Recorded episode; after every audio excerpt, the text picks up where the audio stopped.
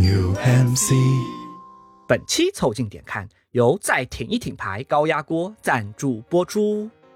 嘿，受这么多气还是不叫，你小子还真能挺呢。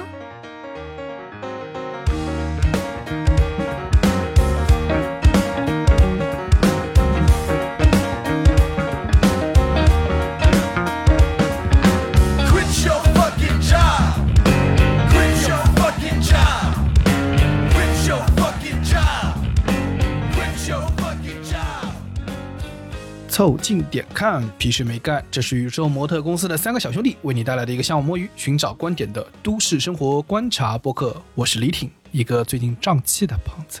我是包装浩，一个理直气壮的年轻人。我是江科，我的气息已经趋于一潭死水了。你们可以在各大播客平台、小红书关注、订阅、凑近点看，这样就不会错过我们的任何更新。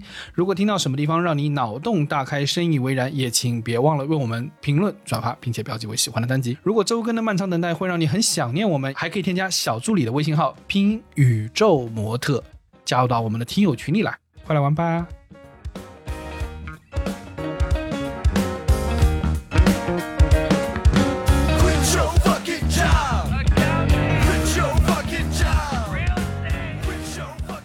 哎呀，我最近这个压强有点大，尤其上周强度非常非常大。啊、对我们节目这个不能按时更新，我现在已经总结了一下，主要一共有三个原因啊、三个原因分别是李挺出差、包上喝酒和江科结婚 啊。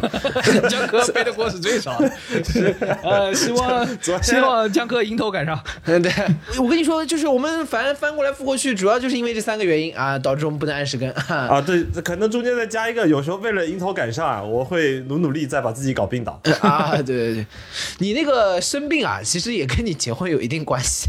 啊，对的，确实，集中系的在那前后。对，其实本来呢，这期原计划其实是昨天星期二要录的啊，结果这个包浆号啊临时起意把自己喝倒了。啊，是的，是的，我当时也是很开心啊，我在群里说，我洗白了，我洗白了。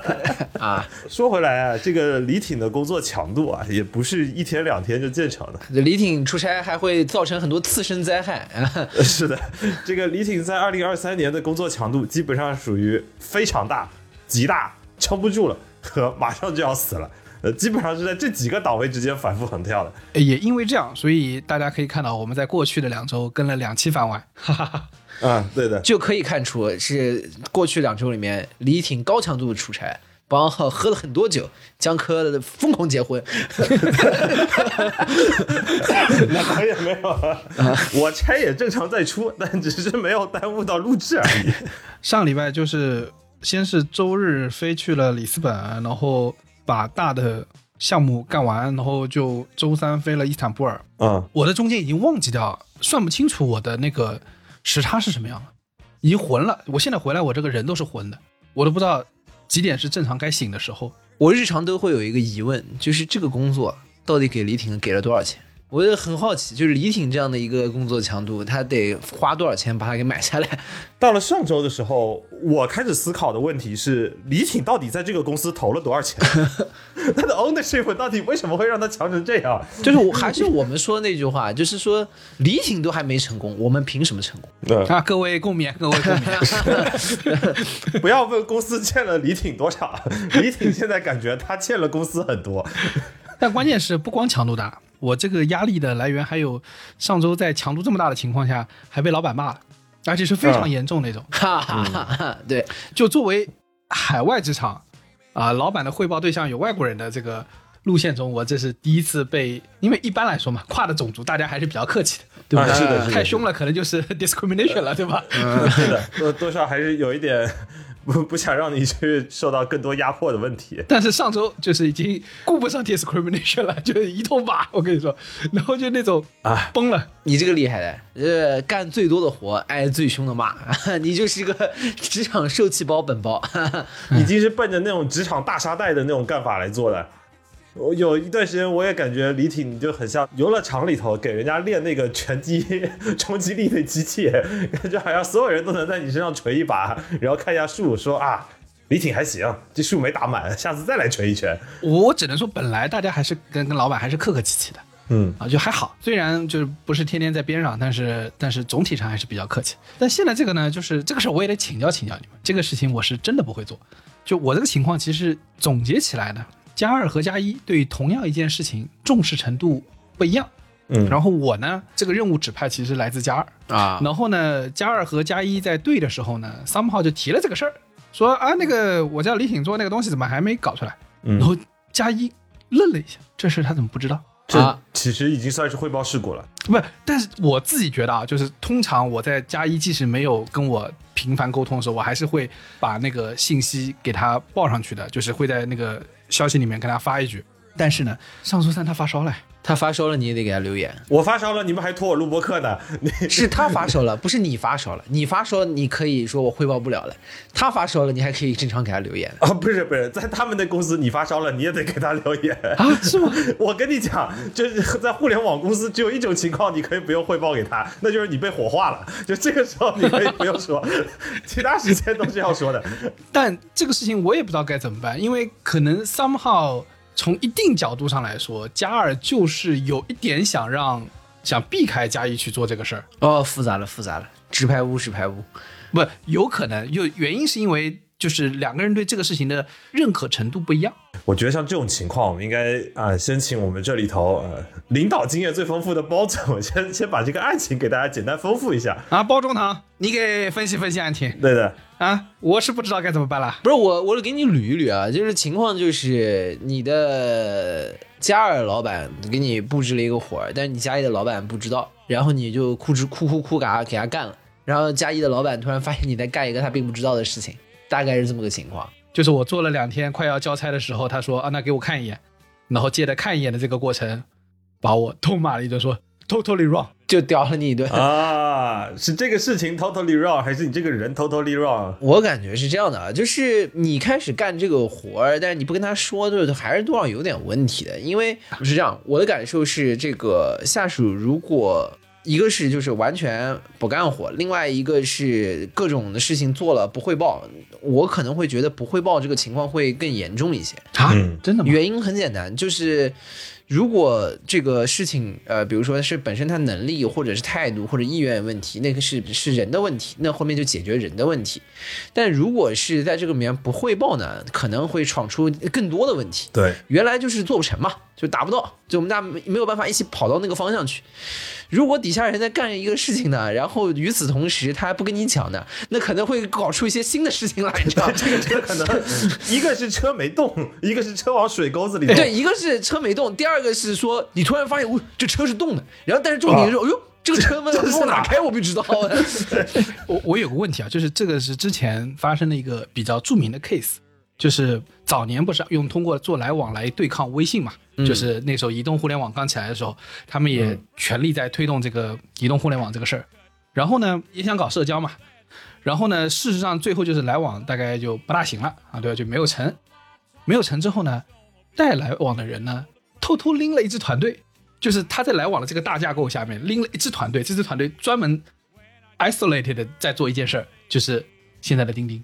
嗯，嗯，然后做成了。做成了。最后呢，但按你这个角度来说，是不是其实他老板快恨死他了？你这个拿个例来去说是没有意义啊，总归有这个冒天下之大不韪把事情干成的。但我我但是咱咱到不了那个级别啊，在一些也不能这个靠我一己之力做出个钉钉做不出来。但我觉得这边的问题是这样的，就是首先它不是一个完全叫做偷偷干，就是我们觉得公司制度下的一个，我们可以叫做保密项目嘛，对吧？你可以保密，但是你毕竟是调用了你公司的一部分的资源，所以说这个项目它可能外传的范围有限，或者传递上升的范围有限。好像他加一就不知道。呃我觉得应该是他立项还是需要有一定资源的。你不要拿这个个例来去讲，就是说啊，他有一个偷偷做个什么能做成，没有，我我我不是说他成了就怎么怎么样，我的意思是说，就是其实，在 leader 的这个视角里面，在领导的视角里面，是不是这件事情其实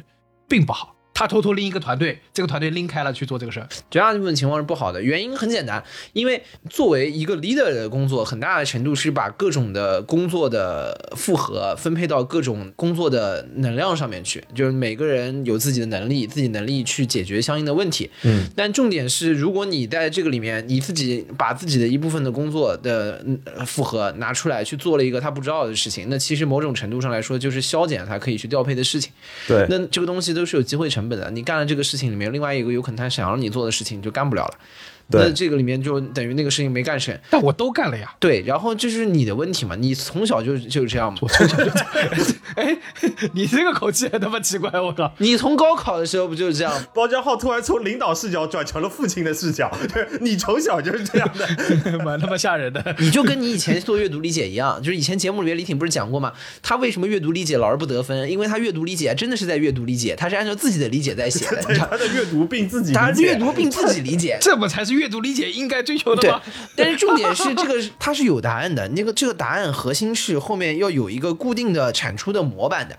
这个产出模板跟工作一样，就是你是向你领导汇报的，你在这边是一个就是你领导要去用来解决问题的一个资源，一个人力资源。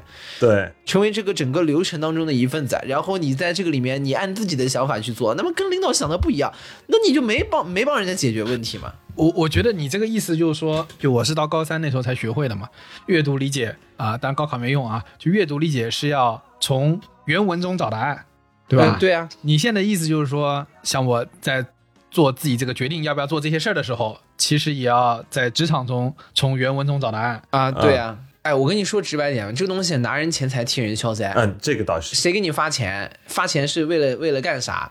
这个事情就给你基本就限定了。你把在这个里面目标对吧？然后嗯是什么明确，然后把这事情解决掉就 OK 了。对吧？然后，但在这个里面，你要是老是自己去发挥呢，就确实是拿了人的钱财，但是做了自己的事儿，就有点问题，你知道吗？消了自己的灾啊！比如现在有一个公司要雇佣李挺去当杀手，然后李挺拿着那个钱研究出了阿姆斯特朗加农炮，然后回去跟老板说这个很屌的，这一城的人都能灭掉。然后那个雇佣的人肯定还问你说，那那个人灭了没有啊啊？还有这事儿吗？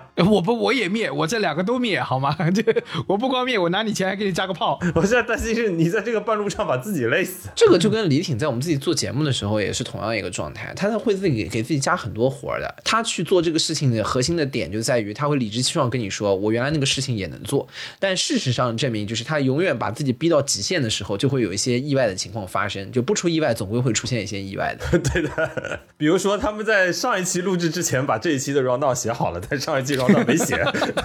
录上一期他写这一期，哎，但他说我不影响我写上一期，但是就事实证明，他其实最后还是会影响的。对，然后最后的结果就是他一定会把自己累死，然后累死了之后，然后总会有匪夷所思的事情让事情变得不达预期。我就觉得是这样的，就是你在这个里面核心的事情就是你还是跟你老板同步一下。大老板有一个指令，指令要做这个事情，做这个事情，我现在准备去这么做了，我跟你说一下，然后大概我目前手上的工作是是这个情况。如果你觉得有什么问题的话，你再去跟你的你的上一层的老板去沟通，让他在里面看去怎么协调，就 OK 了，大家清晰明了。你不要老是觉得是说，就是为什么大家能岁月静好，就是因为我在负重前行啊，然后我在疯狂不睡觉，然后再干这个干这个干这个干这个，然后干了好多好多好多事情，然后最后这么一看啊，我靠，好像这个货不对版。大家大家岁月静好，原因是你干那事儿可能不重要。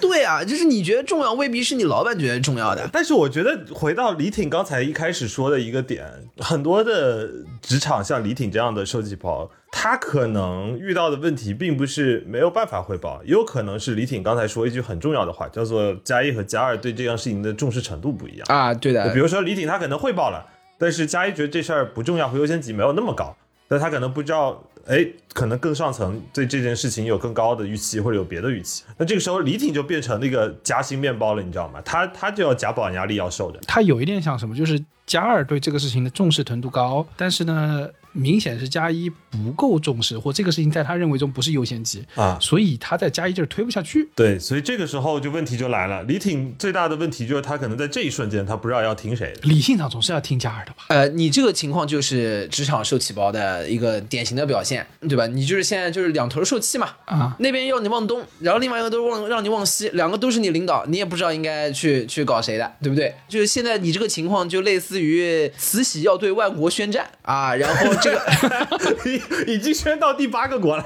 慈禧是大领导，然后嘉一是光绪，光绪说：“哎呦，这个不能宣的。”然后这个时候慈禧想了想说：“那就不用跟皇上沟通了，直接李中堂你过来吧，给我去跟万国宣战去。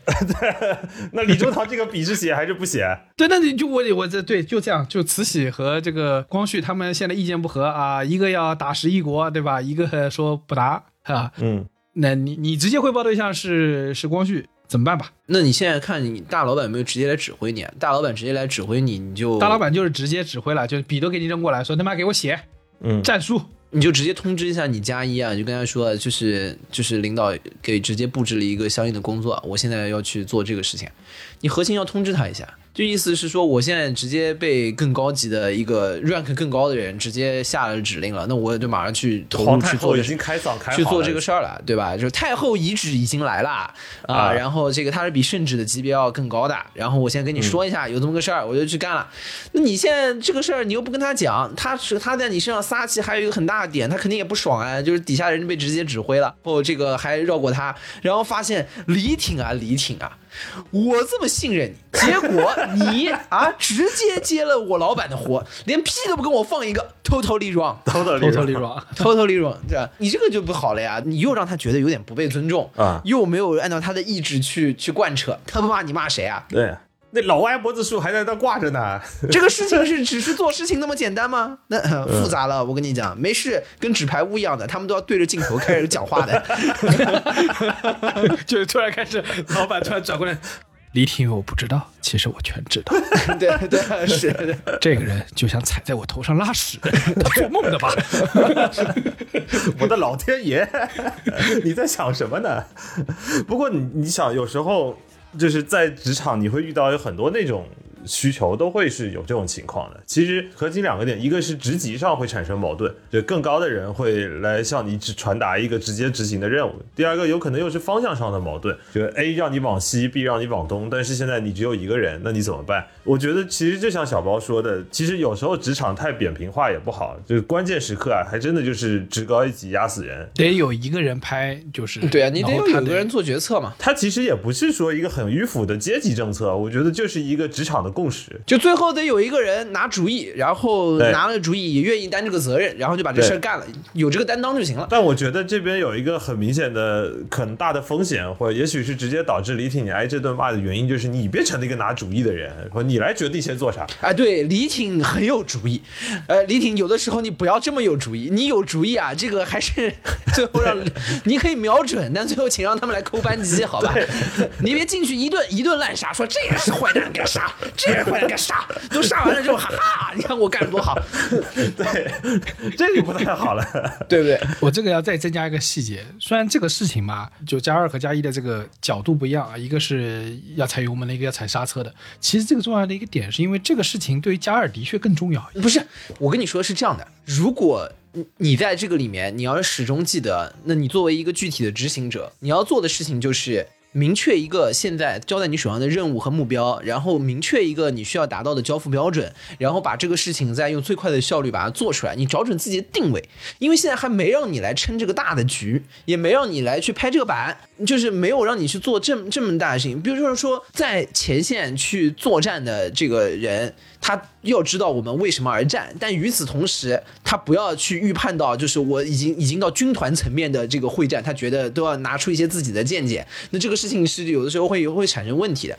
当然，你在这个里面，如果你意识到，就是你的加二现在对于这个事情是很重视的，但是你的加一现在可能对这个事情是有意义的，现在加二直接去指挥你了，包括你也可以求助于你的加二，去跟他说说说，嗯，你是不是可以去改变一下，就是你加一的直接领导的想法，或者是在这个时候，是不是可以给你一些更直接的授权，对吧？你通过大老板来改变小老板，然后让他们通过这样的一个决策链条去运转。对，这样子你的决策链条始终是正确的。但虽然说可能这个决策是需要你反向的去推动，但是你是通过传递信息的方式去推的，而不是去拍。你就刚才说领导，呃，他现在是一个什么样的想法？那我觉得呢，我建议，呃，这个事儿我们干是可以的，那我也可以直接来参与到这个事情。但是呢，就是可能因为某某领导可能还会给我一些其他的一些手上相应的工作，那我这个里面是不是把优先级这个调一下？你能帮我去协调和争取一下？对，我后面全力来执行，全力来做。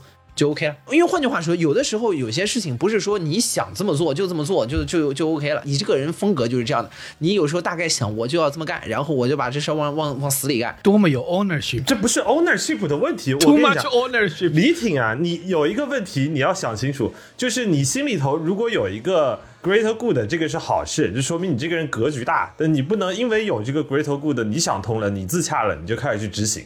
啊，有这种很多这种极端宗教主义的人，基本上也是认为这件事情，对对对，为了 great cool 的，我拿着枪绑着炸弹冲进去，这对阿拉的收益是最高的。他也没问谁，他就拿着枪绑着炸弹冲进去了。你这种极端思想的滋生很危险，我跟你讲。对，就所以就是你这个情况就有点类似于，就是你给人家做一阑尾手术，你顺便看了一下，说这个包皮割了也对健康挺好的。他这么远了点吧？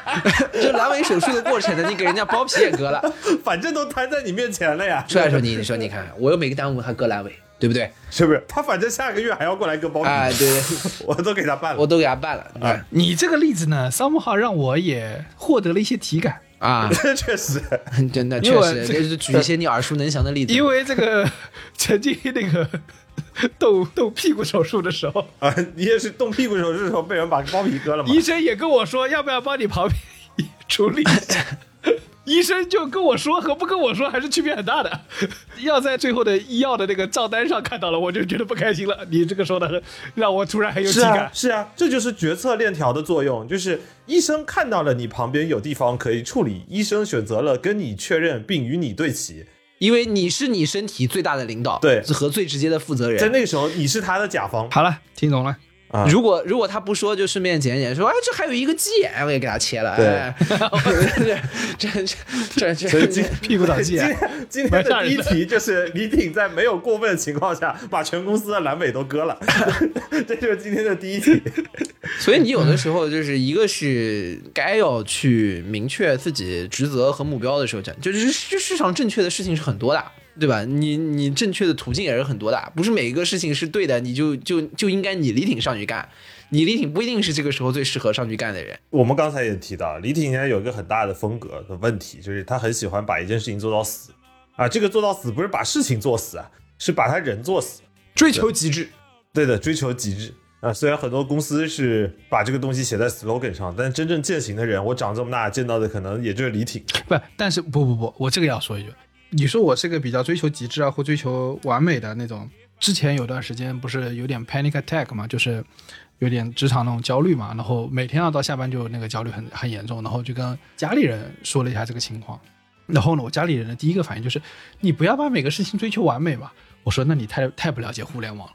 互联网一个重要的特色就是没有什么事情你能做完美的，不可能的。对啊，对啊，对啊。对，那所以我意思就是我已经没有在追求完美了，但我的确也不能太没有要求吧。那就是你在这件事情上的认知，可能和当前互联网公司我们经常见到的一些东西的区别，就是绝大部分的互联网产品现在的交付原则已经从完美变成能用。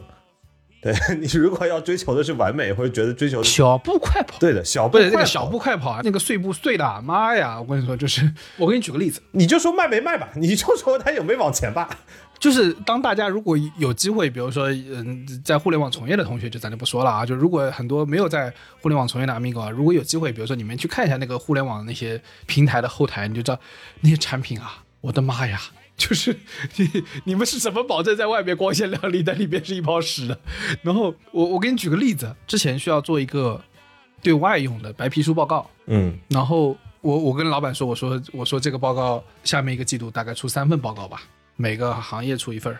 然后老板说可以啊，这是个很好的想法，啊但是我们能不能做 light version？啊，做个轻一点的版本。对对对，啊老板，我说对对对对，老板，我我脑中想的就是 light version，啊，大概一个报告也就十页吧。嗯，他露出一个不置可否的表情，然后他就说英文说着，你有没有考虑过？Have you ever consider what？翻译过来叫做有没有一种可能？对，就是有没有一种可能，你只要做一页的白皮书？哎，我说白皮封面，一页只能叫白皮纸吧？叫白纸，老板有个东西叫传单，就是这个东西可能属于传单。我那一刻就愣住了，就是嗯我、我不知道该怎么回答，因为这就不是我认知中的。然后你这时候再向前一步说，有没有可能做成发票那个那个那个大小的一页？我跟他说，我说就是我会把十页的白皮书做出来，然后我再给你出个 infographic，那 infographic 是不是就你想要的那个一页？嗯，然后就出现了我经常听到从老板这听到一句话，说是 Revo，don't be crazy，啊嗯，就是做事儿不要太疯狂，不要疯魔啊，大概这个意思。这这个就是你的风格嘛不。是十页不算了吧？我的妈呀！你就是一个受气包的典型，就是在于你一旦想去做一个事，你认准一个模式，你就在这个里面坚持的是又臭又硬的，这是一直是你的风格。对，这个受气包它不是那种就是是什么挨打沙袋的那种时候，这时候你就变身一根法棍，你知道吗？一种你不能吃的东西。一种包装不能吃的东西，非常强硬，你知道吗？就人家没有让你做那么多，你没有必要去把它就是自己人为的去加上去。我是说嘛，工作我还讲一个点，叫收人钱财，替人消灾。人家给你布置的是什么内容，你就是你可以提建议，就是说，哎、我建议是，比如说可能。是不是可以稍微扩展一点，会更有效一点？但是重点是，现在他如果跟你说每个他就认为是一页的工作量，那就说明他希望把你的这个中工作里面的这个负荷，可能要放在其他地方去啊。对就我跟你说，所有东西都是机会成本，就是李挺啊，不是说你光自己累一累，说我顶一顶我就能搞过去但。这就有点像什么？就有点像是你要筑堤坝，你这个地方得放十个沙包才能挡住水。他就说，你有没有想过做一个轻的版本，放一个沙包，李挺，你有没有想，有一种可能性就是洪水不会来？水淹了也没事呢？就是就是有没有想过这个问题？就是他可能他那某种程度上来说，对他来讲，只要有那个堤坝在就行了，水淹不淹上来其实不是很重要。或者是老板可能只是想做个小浴缸。然后呢，你照着堤坝的规格 给他垒了十层沙包，现在浴缸倒是挡住水了，人倒是翻不进去，太高了，有可能。但是我不是，我可以理解，就是比如说我们有别的经历要做，但这件事情假设它叫堤坝，对不对？那我们就应该最少能挡一点水吧？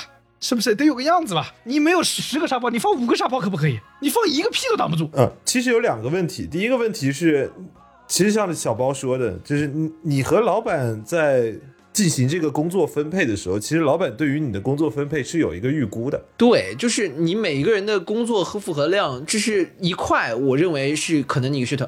就比如说，可能会对一个人来说，他希望是李挺，你百分之三十的时间用来做这个白皮书，另外百分之七十的时间，我还有其他事情给你交给你做。对，结果你现在好，你这直接一这个一个事情得占你百分之八十的时间，但我认为这个事情的重要性达不到那么那么多。我我没有耽误他别的呀，哎，你看啊，你又来没有又开始，李挺又开始割全公司的阑尾了。没有耽误他们做十页做一页，这复合能一样吗？能嗯和对你你消耗的精力能一样吗？你整个人的状态能一样吗？你精神能那么饱满吗？他就是每天想听你这说给他提供情绪价值，跟他说 Good morning，哇，这觉得 morning，这这他这他觉得最好的。然后你每天扫眉打眼的，他就是不开心，那怎么样嘛？对这是那就说做实验累死了，扫眉打眼的，就是跟我打招呼都没精神，我不高兴了，这怎么样？公司招你来是看中你能当招财猫啊？你怎么能 这么黑着脸？那洪水来了要塌方啊！换句话说，你有的时候吧，你说这个东西，你可能叫格局大，就是自己有 ownership，对吧？有可能有的时候说白了，就是这个格局不够大，你就在看眼前的工作，就没有想到他可能还要给你去做其他的事情，比如说就是类似于我，你举个例子，你说我要建建个堤坝，你说这个堤坝上面我还要再弄一个大匾，然后再再再雕两个花，然后一纪那我念一下去给你提供，情绪价值啊这这对吧？非常好。包中堂之匾，对吧？感恩包中堂，造福一方。我给你，我给你，给你整上去，停一下，这个拉满。但是，但是重点是他可能就就不是他关注的重点，所以说你在这个里面你自己又受累，然后你这边又又做了一头是劲，而且按照你的性格，你最后肯定还又做了十页。老板想的是每个做一页，说你就做个十分吧，然后李挺做出一百页来，这个老师真的。然后把自己累累个半死，然后下次老板再找他要做其他老板想要做很紧急的事情的时候，李挺那个状态就懵逼了，你知道吗？就啊，什么玩意儿？我已经累成这样了。我现在还是按照十页做的。你有没有想过，就是可能你要做的这个事情，你关注的重点或者你想达到的质量，根本不是你想要。比如说，你像你是东逼 crazy 这个点，就是在于岳飞被十二道金牌召回来的时候，那时候皇帝也想跟他说说老岳啊，东逼 crazy，金牌上写着 “Don't be crazy”。飞哥啊，Don't be crazy。对对，这个这个地方核心的点在于什么？就是你在想的时候，你是岳飞，对吧？啊，这个我能打下来啊！你要打下来，对，你想是要赢回二圣，我能把他们全部赶走，啊，还我江山。臣子恨何时灭？痛饮你想是这个定于旧都，迎回二圣。你有没有想过，你的老板他根本就不想迎回二圣？迎回二圣之后，到底谁当皇帝？哎呀，我觉得这个就是老板对我不信任。我可以在路上把二圣给做掉 啊，对吧？但是我还他一个大好江山。然后你又在路上研究阿姆斯特朗加农炮，然后然后搞一些什么留岛不留人，把路上人都杀光了。你要知道，就是嗯给你一个事情，就是他可能是有他的前因后果，但我觉得在这个事情里面，可能就是老板也没有说说很明确，就是他对这个事情的整体的一个愿景，所以说让你对这个事情理解可能有一定偏差。我觉得他可能也要考虑一下这方面问题。但是你自己别什么一个事情，你觉得哎呦，我要做出实业来，就很很有成就感。我就包括你像说，比如说。你安排了一个事情，比如去做，你可能核心的想的是说，哎，我在数据的质量上面是能有一些相应的结论。结果后来发现你布置出去，这个同事狂卷 PPT，每一页都是大风车，什么字体跳跃，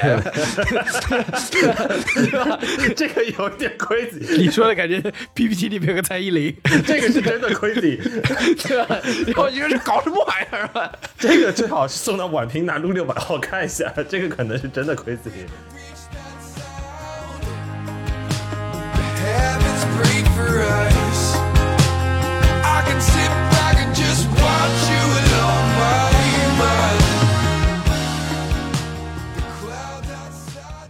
我觉得有一个风险，李挺，我不知道你有没有遇到，可能我们之前在工作里头有遇到的，就是我以前有一些公司的老板是属于那种特别喜欢航母掉头的，啥意思？就是他可能突然让你做一件 A 事情，做着做着做着做着，他可能直接还他他不是在工作安排上面的调换，是直接公司战略层面上就说这事儿后面不做了，这是有可能的。那我前面半个季度做的他认吗？这就是问题啊！这就是你要给自己留出来这种掉头的空间啊！就是我们很多人在做倒车入库的时候，你也知道，你要给自己那个车倒库的时候留一点那种掉头的空间的。你如果把每一个事情都照着十页打满的话，可能在老板看来，他只是放弃了一页纸的工作量。这个报告现在让你写，但其实可能到第五页的时候，他就会想说，我们这个报告方向不对，我们换一个报告写。对他可能是跟你说，就写着说，哎，我们现在临时要做个别的，你只会放弃五页。如果只要你做一页，你就只会放弃一页。但如果你做十页，一页的话，你可能三天前就做完了。对，对你来讲，你只是接一个新活而已。但是你因为是奔着十页写的，你现在才写到第五页，后面还有二十五页没写的，你这个时候你就啊，所以这就是一个比较明显的问题，就是其实像小包说的，一个是说你老板在给你分配工作的时候，他是按照他理解的工作量去对你的时间进行一个分配和划分；第二个就是基于他的工作量，如果你没有跟他高度对齐的话，更大的风险是在于航母掉头之后的沉没成本。就像你刚才问的那个问题，那我做这堆，老板认不认？我说实话，蛮大风险，公司可能不认的，因为前面那个项目可能已经成单位的都放弃了。但是我有个问题，你这个呢，嗯，说爱掉头的这种是决策的上面经常容易就政策多变，对吧？让人就摸不着头脑。这个的确是作为管理或者 leading 的这个大忌，因为朝令夕改是不好的一件事情，因为政策调动的成本很高。但我这个有一个区别，我这个其实本质上是什么呢？就是它和你们想的还有点不一样。老板让我 don't be crazy 的原因，是因为他自己并不想别人 crazy。对啊，这不好事吗？其实你老板是个好老板啊。就是我老板是个非常 chill 的人，是啊，是个好老板。嗯，那就他就是不想让你卷嘛。而且你要想一个问题啊，你老板有你老板的老板，你老板的老板也有他的老板，其实你们都是一个决策树的可能某一层，这一层甚至不是会很高，所以大家都在给自己的航母被掉头的时候，呃，再留出一个空间。我举个例子，比如说你们真的在开一个航母，船长在船上控制整个船的航向，你跟你的老板负责的是在烧煤，你老板来安排今天烧多少煤，你负责把煤往锅炉里头铲，你们俩都在锅炉房里，根本就不知道你们现在船往哪里朝，也不知道什么时候要踩油门，你们都不知道这个事情。你老板意思当然是 don't be crazy 啦，你不要今天把煤都烧光了呀。然后李挺说：“我有力气，我都往里铲。过两天船要掉头的时候，你们都不知道 啊，还要开吗？不是说要靠岸了吗？这个就是风险。所以其实，如果你老板是一个不愿意卷的人，我觉得其实他是一个有空间的人。他很有空间，他非常有空间，他在这方面非常的游刃有余。对啊，其实是一个好事。我评价一下啊，就是李挺现在是什么呢？李挺其实你在这个里面说是好像坚决执行或者 ownership，你更像是把自己的某一种意志要去付诸实施，与此同时还希望获得老板的认可。是有点像，是有点像，你这说的是对的。本来这个事情就没有那么顺利的，因为嗯你在这个里面说服老板的这个认知本身是需要过程，甚至有些还需要一些方式方法。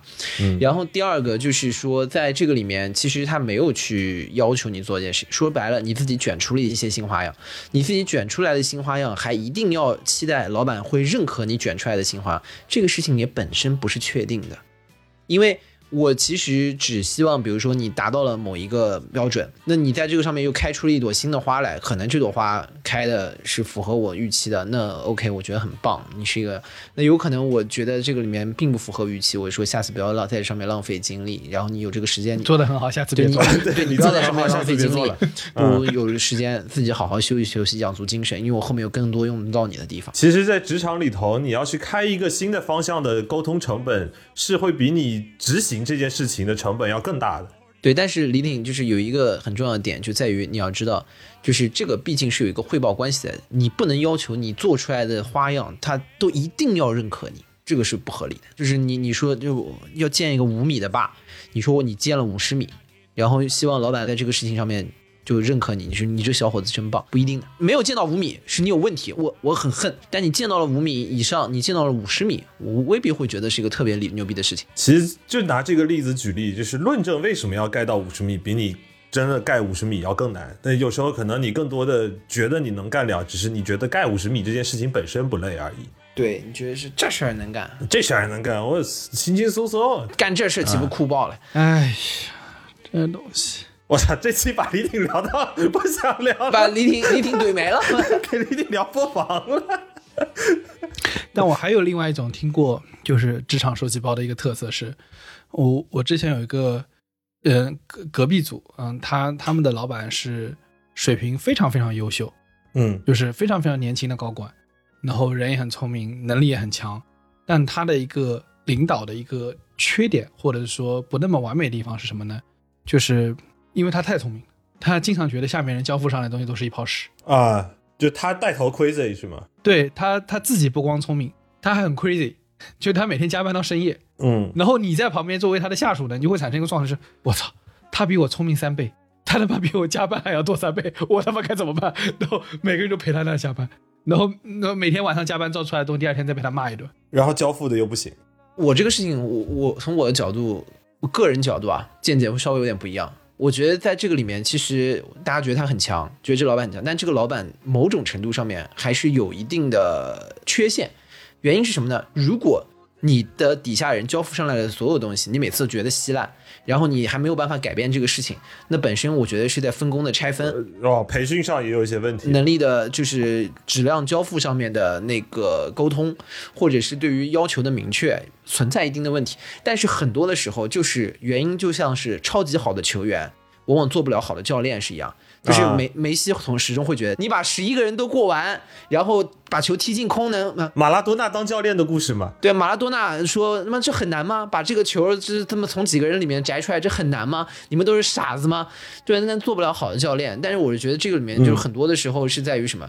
就这个老板可能需要去考虑一下，他怎么样能够让这个队团队更好的去配合他。对，我也见过这种领导，就这种领导自己特别强，他自己干事情也特特别强，他对于底下布置的出去的一些事情，经常是很多很执行的事情，各种事情都很全部执行，他已经全部定好了，然后就大家就按这个这个弄，你们你们就去搞。按他来看来，就是那这个东西就执行一下也也很简单。你所有的没有达到预期的，他都觉得是垃圾其实他人也很人也很好，能力也很强，对。但是我觉得就是在这个里面换换句头，就是你怎么让周围的人变得跟你一样优秀呢？对你不要老是讨厌这个，说这个也垃圾，那个也垃圾，所有人都配不上。那 OK，那你后面你你这事儿一个人干得完吗？你超人，所有人干那干那干不完对吧？干不完，那你怎么让其他人跟你一样优秀呢？一样把这个事情搞起来？那你就是要把事情能拆分出去。就是对于一个完全的超级个体来讲，其实组织里头也会经常把这种人定义为叫做好像是叫 IC 吧，还是有一个概念，我之前有听到过。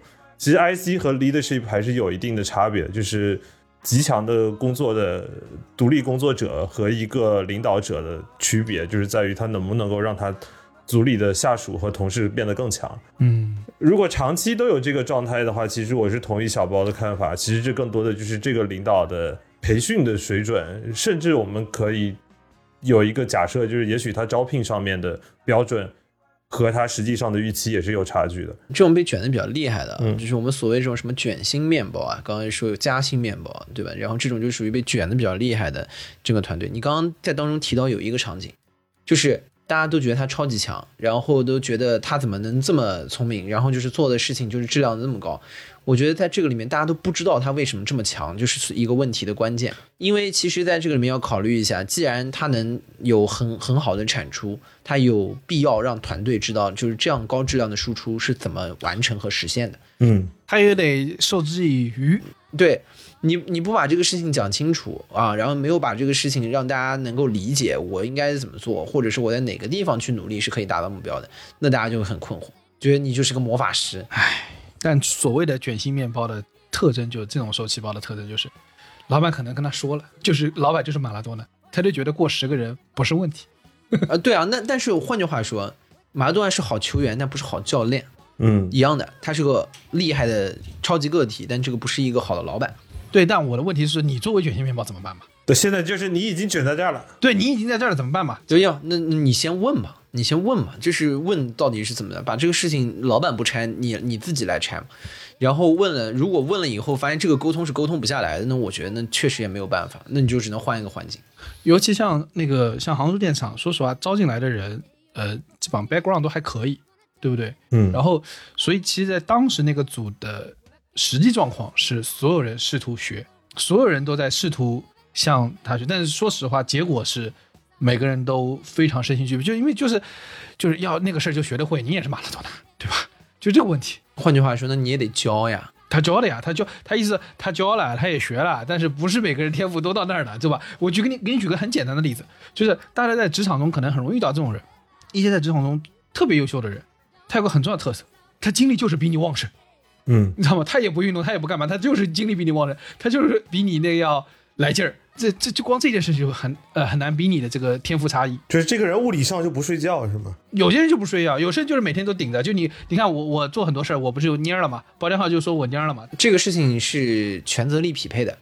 嗯，你如果真的提那么高要求，你就给人家那么多的待遇，那这个事情人家愿意干就干。如果你后来发现大家都很累，然后整个队伍的士气也很丧，大家觉得自己做不到，那我就说一句，激励没给到位，或者在这个里面就是确实沟通上面也存在一定相应的问题。包天浩从领导的角度还是找领导的问题啊，包中堂还是体恤下民。对不对是首先就是你自己觉得自己这么牛逼，为什么这个团队里面大家都这么累呢？哎，那那那好好来来来，那我这另外一个问题，就跟刚才那个调转航母型的，嗯我问你，调转航母，它今天就是东一个方向西一个方向，怎么办？你你怎么搞嘛？这种情况，你让我来说，首先第一种啊，就是先两个字，快跑。这快跑，哎，我现在问题是快跑是执行上的快跑，还是和这个岗位的关系上的快跑啊？是小步快跑啊，还是 还是甩头快跑？不是小步快跑，是跑，扭头快跑。就是就是这个确实是很讨厌的。我实话讲，就是就是改过来改过去，就就是很讨厌。但是有的时候也没办法。第一呢，我觉得这是普遍存在的，每一个执行人都会觉得你们怎么老变？对，但是就是发布指令的人呢，其实有的时候他也不想变。没没没没没有，我觉得不是的。就你呃有这么说好了，江科刚才说那种调转航母的啊，那个的确就是我觉得决策能力太差。但是你不得不说啊，做老板有个就是越大老板，我经常觉得他们有个很常见的通病，就是想到哪是哪，啊，啊，也会有，因为对他不不知道实际的情况，他不知道难度，他只觉得哎这个事儿他们做啊，那咱跟上呀。十指不沾阳春水，时间有点久了，对吧？这里有一个问题是，其实你要去看这个航母调转的决策树，就是如果它是极其高层的一个战略性的变化，对对对对，就极其高层。我现在问题，极其高层怎么整？好，那其实我们下一步要看的，其实这个时候更多考验的是这个决策树中间的领导的决策能力，就是他能不能判断这件事情，这个航母的调转是否是合理的，然后帮你把不必要的劳动力给扛下来。一样嘛，他中层领导他也是他大老板的下属嘛，就是怎么办嘛？，如果这期间也没有过滤的话，那我觉得最后的结论就是快跑。我首先快跑已经讲过了，就是你不是每个时候都能跑掉，我直接给给解决方案，就是在这个里面，一旦出现了这种就是你觉得不太正确的决策，而且这个突如其来的这种改变，改太快也是不太正确的决策。我说白了，在这里面我的建议是几几个维度：第一，把你觉得这么做可能会存在的风险或者导致的后果，很明确的跟你的这个直接领导或者是相关领导有机会表述清楚。就是我们这么做可能面临的风险会有哪些，而且可能会造成哪些结果，这个事情确认他是充分知晓的。然后你要跟他说，比如说这有百分之七十的几率失败，这个事情要跟他说吗？当然了，这个肯定是要说的，这个百分之七十不是你李挺自己拍的，你得有一个充分论证。你有明确充分论证的，嗯或者是说，就是比如说我们可能会触及到一个什么样的事情，然后可能会什么什么事会来找到我们麻烦，或者是我们如果做这个事情的话，我们的竞争对手可能会有一个什么样的应对。如果这样的话，我们到时候会比较被动。那在这几个情况都是有可能去出现的，以及你面对这些情况，你可能会建议就是用哪些的，比如说后面的这个调整或者是措施或者是优化，可以让这个事情既一定程度达到它的目标，然后又呢能够去去做下去。但这个事情要讲讲出来，讲清晰，最好留痕的讲，或者是就是比较推心置腹的在办公室里面长聊，把这个事情讲清楚对，，开瓶酒聊，让他知道这个事儿。与此同时，如果还是坚持要做这个事情，我的建议就是四个字，叫坚决执行。哦，啊，那就是现在有两个方案，都叫快跑，一个是扭头的快跑，现在是索性跑不掉，往前直冲。硬跑，对的，因为说白了，在这个环境下，有的时候啊，就是领导们他当时所处的环境和他当时所接收到的信息，可能跟你的维度是不一样的，所以你试图在改变他的时候，有很多的时候不一定能够成功。嗯从你的维度上不一定能够成功。那么在这件事情，你能做的就是坚决的执行。执行的事情，首先你先把事情已经都跟他讲清楚了，去做，努力做，而且努力做了以后，你家人如果哎干成了，那这最好了，对吧？大家都开心。如果在这个里面干不成，很快就会有很明显的各种的数据。我说白了就是血的教训很快会来的，各种的数据都会出来的，然后各种的情况也都会出来的。大部分的情况，老板也不是傻子，他自己也要负责任，他也要对自己做出的决策的这个买来买单。所以，当他看到势头不对的时候，他也会到时候去扭转船 扭转方向。他 他也就开始快跑，老板就老板使用了选择先把救生圈套自己身上怎么对，如果你这个老板在这个时候自己就没担当，或者就是慢慢撤了，就逃跑了，那这种就你你也别跟他干了，不就这么回事儿？嗯，完了以后，就是他自己也会发现，哦，那这个里面确实是有这个问题的，有这个有这个问题，那他后面也就跟跟着调整。说白了，让子弹飞一会儿，你坚决的执行，快速的执行，然后让这个事情很快的去论证它，它是不成立的。那后面老板自己也会解决。嗯，但我我我觉得你说这个场景呢，就是它有两个特点。第一个呢，你觉得呃，老板很快就会吃到血的教训，这是第一种。第二个呢，你说的是你这么执行了，好像这个事儿没成了，对你自己也没有多大影响。呃，有几个。第一呢，就是不是很快就能吃到血的教训，而是老板不看到血的教训，他是不会停下来的。对，你如果觉得这个方案很错，你就全力去执行，然后很快就会见血的。但但我我的意思就你感觉就很像崇祯，对吧？你说崇祯那换了多少啊？十七年换了。就反正平均一年不到呃换一个嘛十九首首对吧？七个兵部尚书，前面什么毛文龙啊，什么之类的，全部该杀杀光了，袁崇焕什么的，对吧？那你说在他的心态上，没有人跟他说吗？说了呀，我就说了这个谁兵部尚书跟他说不能这么干，那个兵部尚书就换掉。呃，对，所以就是说说不那么干，那后面你该执行还执行啊。还有对崇祯这样的老板，很明显跟不得。啊、所以你的意思就是崇祯这样的老板就是扭头快跑线，哎，就你扭头快跑钱，就是帮帮忙吧，谢天谢地了。国之将亡没办法了，对吧？对吧？那时候他是皇上，对吧皇上这个岗位的同样的替代品还没有没有那么多，没有另外几家公司可以去投。除了移民，似乎没有什么更好的可以啊。我我加入清军啊！你看那个时候李自成一出来，哎，一下子大家发现，我靠，这个对对家公司起来了，我大家纷纷前往。哎，那边的一家创业公司牛逼啊，大顺。还有一个就是，我觉得啊，就是一个 reasonable 的老板，就是没有 go crazy 的老板，就是当在这个事情里面你跟他讲清楚，那后面出现了状况的时候呢，可能他也会让你背锅，他也会骂你或者什么，但他心里有数，就是说这个事情其实你责任是不大的，就那那那我那 OK，那就这种是可跟嘛。嗯，那我们大家一起做了个事情，做不成，那换一个方向。别给挥泪斩马谡了就行了。就是他心里虽然有数，但是这个事儿实在是闹得太大了。我跟你说啊，挥泪斩马谡，马谡为什么会被斩？跟李挺刚刚那情他做的事情一模一样啊，也是啊，马谡是不执行。第一是马谡跑到那儿一看说，嗯要去山上搞，领导说就要做一夜，我觉得做就要做十夜。哎，我们在河边扎营不够呢，不够刺激我们要我们我们要到 山上去，刺激。这 山上刺激，居高临下刺激。居高临下，对吧？这个才能干得更好。马叔为什么被斩？就是因为他又不汇报，啊，是的，又给自己加活儿，而且以前汇报时间还长，是吧？哎、对，又又给又给自己加活儿，然后给自己把活儿活儿加了之后，后面就被被被斩了嘛，对吧？对的。那我是学习李云龙啊，打平安县城。呃，反正这个晋西北每天都乱成一锅粥呢，情况也不是很很理想的。我实话说，也不差你这一炮了。其实我不明白，就是你这个东西，现在你的复合都已经这么高了，为什么老板就没有给你加人呢？对啊，我们也问了你好几次。对，还是老板就压根就觉得，其实你这个事情根本就不用干成你这样，对吧？就是完全就是一个人的活儿，你把它硬给干成了三个人的量。呃，就是也得有的加，就是你这个 Hackon，你说现在紧衣缩食的情况下，不会往市场这一侧加，对吧？就老板可能也没动这个念头。然后呢，更何况我给你举个例子，这年头现在连差旅你都要夹着尾巴做人，为啥呀？就因为嗯、呃现在每年对，比如说我们整个大老板的这个考核是经营效率啊，啊对？吧？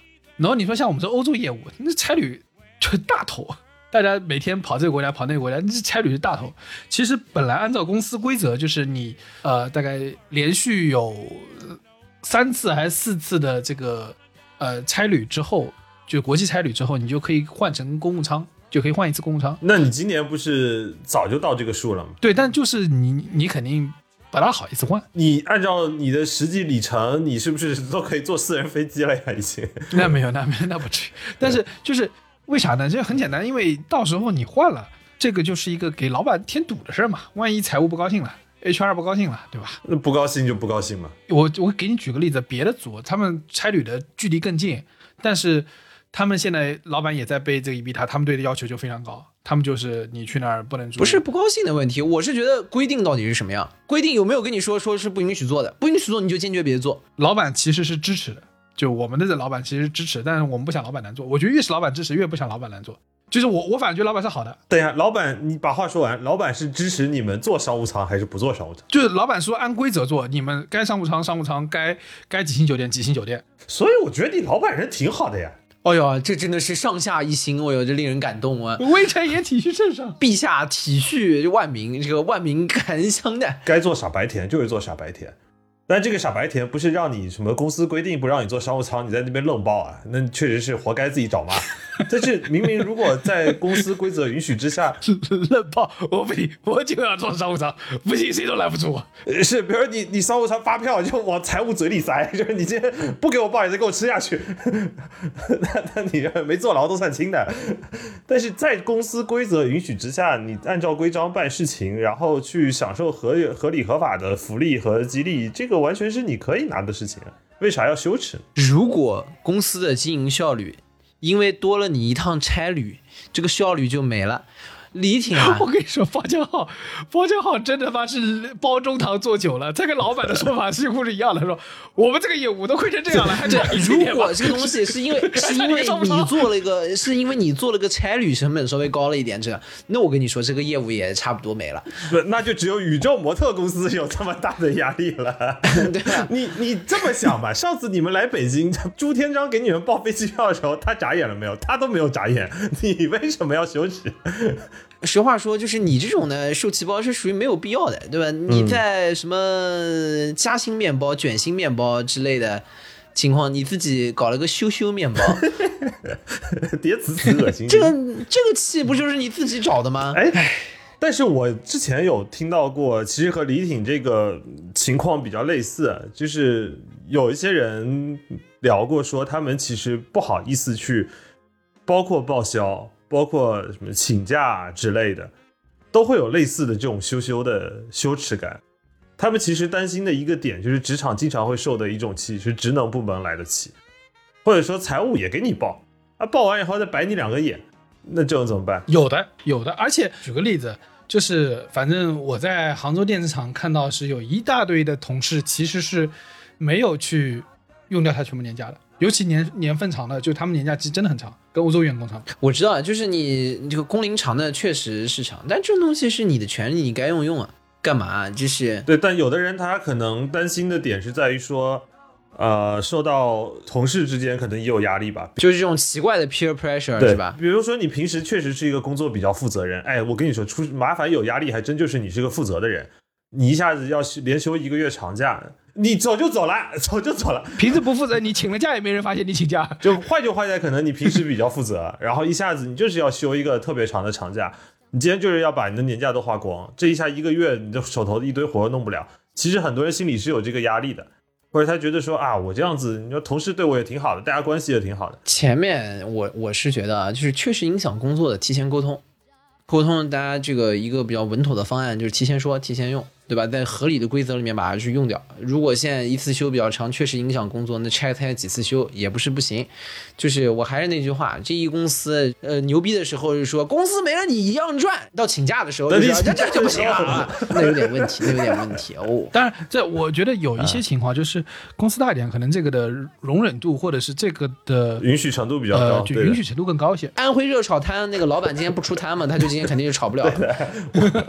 不，但是不得不承认说，很多中小型企业，那中型企业好了，他们还是就一个公司可能两三百人，他们还是很容易出现一个状况，就是财务会变成一个非常，我不知道，就是是天然就会变成这个角色，还是这个岗位最终把他逼成了一个很恶的角色，就是财务会有风凉话，嗯，就是你报归报，在报的时候他会比如说挑刺啊，这个明天是月底了，你不结掉就没了。那个，那或者是说，呃，你这个票票的怎么开的不对，什么之类的卡你，还是会有的。然后再包括请假就更加了，请假就是你这又要请假，上来这一句话就啊，这这可能是职能部门经常会有这个问题。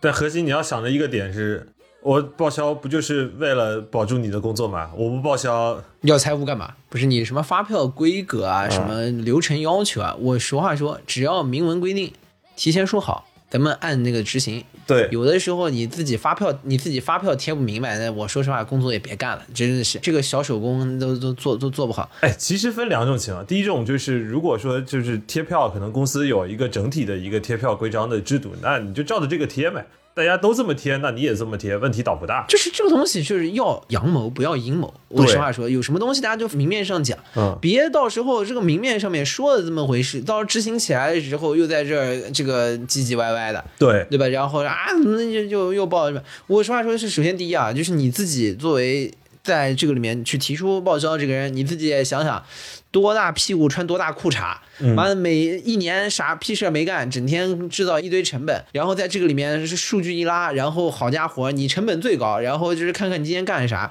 你多大屁股穿多大裤衩，自己心里也有点数。成本贼高。这每天一看，主要在贴发票。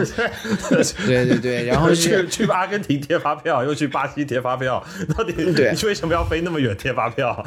第二块就是在这个里面有什么规定，按什么规定执行，就是允许做什么规格的仓，做什么规格的仓，对吧？然后如果觉得公司觉得这个是不 OK 的，承担不起的，不行，那就明文把它改掉。对啊这个都是明明白白，相互选择，对吧？对，就是那句话，没钱就是没钱，你写出来跟大家说，大家都会跟你一起关心你的。其实规章制度就是这样的，他同他在要求你的同时，他其实是你的一个武器。但是江科刚才说那个话非常像我的之前的一个老板，他跟我说，他说这个 Leting 啊，我给你更多的 scope 是在保护你。现在这个行情这么不好，对吧？你 scope 少了就很容易被裁掉。不是，那你问他，那你倒是加钱啊，不加钱加点人也行啊。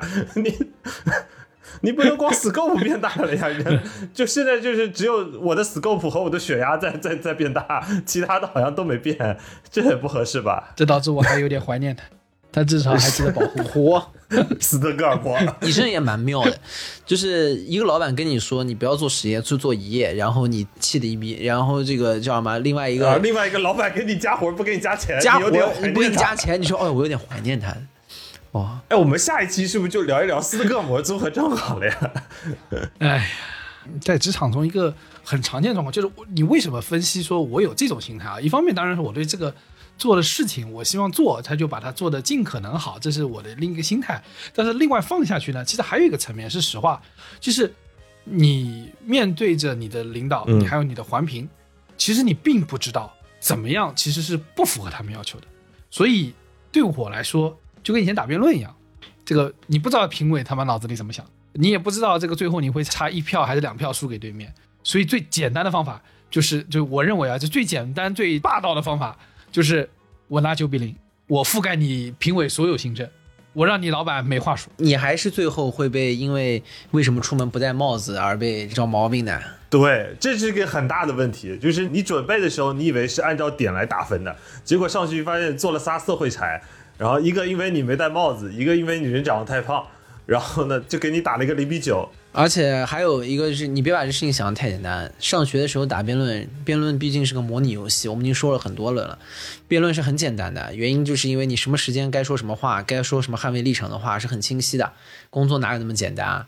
工作里面这个相对相对来说，你要想考虑考虑的维度太多了，所以我建议就当它这么复杂了之后，你就别把它想那么复杂。对，但我的意思就是说，说实话，受气包最容易是，呃，处于一个下位者角色。那下位者角色的一个很重要的特点就是你的信息是不对等的。嗯，你不是按你刚才说，就是你照着公司明面上规则做就行了。我我觉得不是的，有时候它还是有一些，就是公司是这个公司或这个组织独有的生存法则的。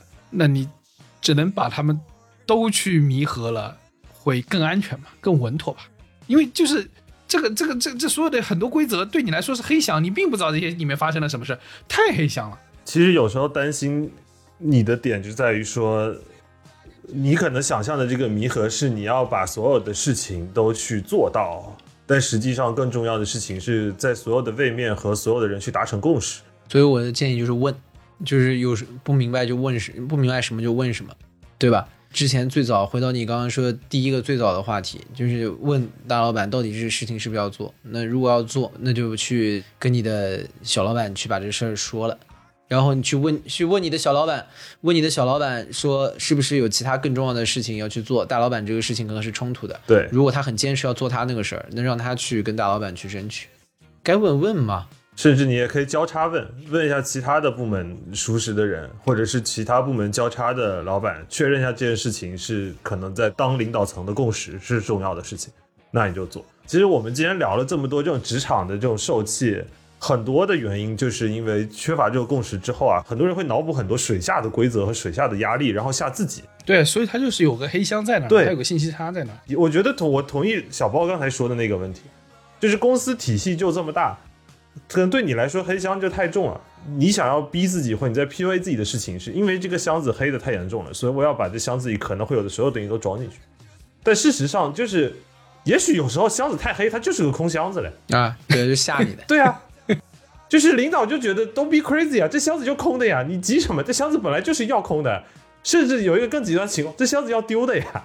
你反正就更多的就是明确到底他对你的要求是什么，然后嗯完了以后就根据规则做、这个事儿，就跟不慌，对吧？对咱也不偷奸耍滑，也不是说什么就每天就在那磨洋工，就就我们也也不是提也不是提倡这样的事情，嗯很明确你到底要干嘛，要干这个事情大概要做到什么样。好，我明白了，那我这个事情我努力去做，然后他这个路径上的规则是什么样，我遵守这个规则来，不胡搞。按共识去执行，然后按照规章去上班，就这样。好啊，这个给你啊，啊，这个吐槽吐槽，不知道你的心情是不是更沉重了呢？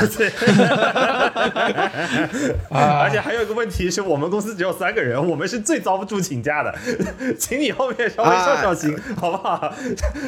我们给你开解完之后，给你们开解完之后，我们现在要开始卷你了。你这妈的嘴脸变得真快。不，我们在这个群里就是这个，如果你说哎呀今天录不了，我另外两个人可能会劝说又请假。哎呀，那是因为在座的各位充其量都是，包括我，充其量只是管理层，对吧？这个公司的所有权啊，在所有的听众，对吧？啊，在所有的 amigo 们手上啊。哇，阿米狗在群里骂你骂的可更难听，只是因为你忙的不看群。他们甚至要求这个这个换 CEO 啊，然后突然董事会要求换 CEO 啊，是的，过两天又整个联名说要把 CEO 接回来啊。然后 CEO 去了股东的公司，再过两天李挺加盟小宇宙。呃，让帮助股东实现零月购。呃结果我们今天这个一吐槽，一不小心就把厂工系列第十六集给做掉了，哈哈哈哈好的啊，当然，如果呃各位 amigo 听到这里，觉得你们和我一样，气并没有解，反而郁结了很深，然后你们可能也可以在评论区给我们留言，然后也可以在我们的邮箱给我们留言，在我们的微博，在我们的小红书下面给我们留言，然后我们征集你们在今年职场中所所有有遇到的那些受气的环节、受气的故事，我们让包总啊、哎江总。没有，为你一一解答。啊，搞不好还有别的神秘嘉宾，对不对？啊，以上。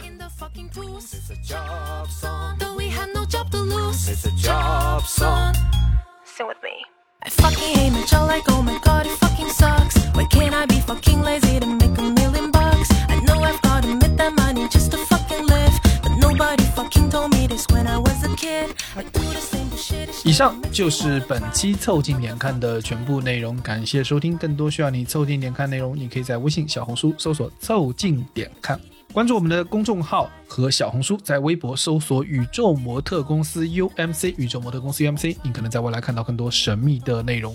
除了小宇宙，你在苹果播客、网易云音乐、喜马拉雅、Spotify、B 站、小红书、微信视频号、抖音搜索“凑近点看”，也都可以找到我们。欢迎你给我们留言投稿，当然我们也不一定采用。以上。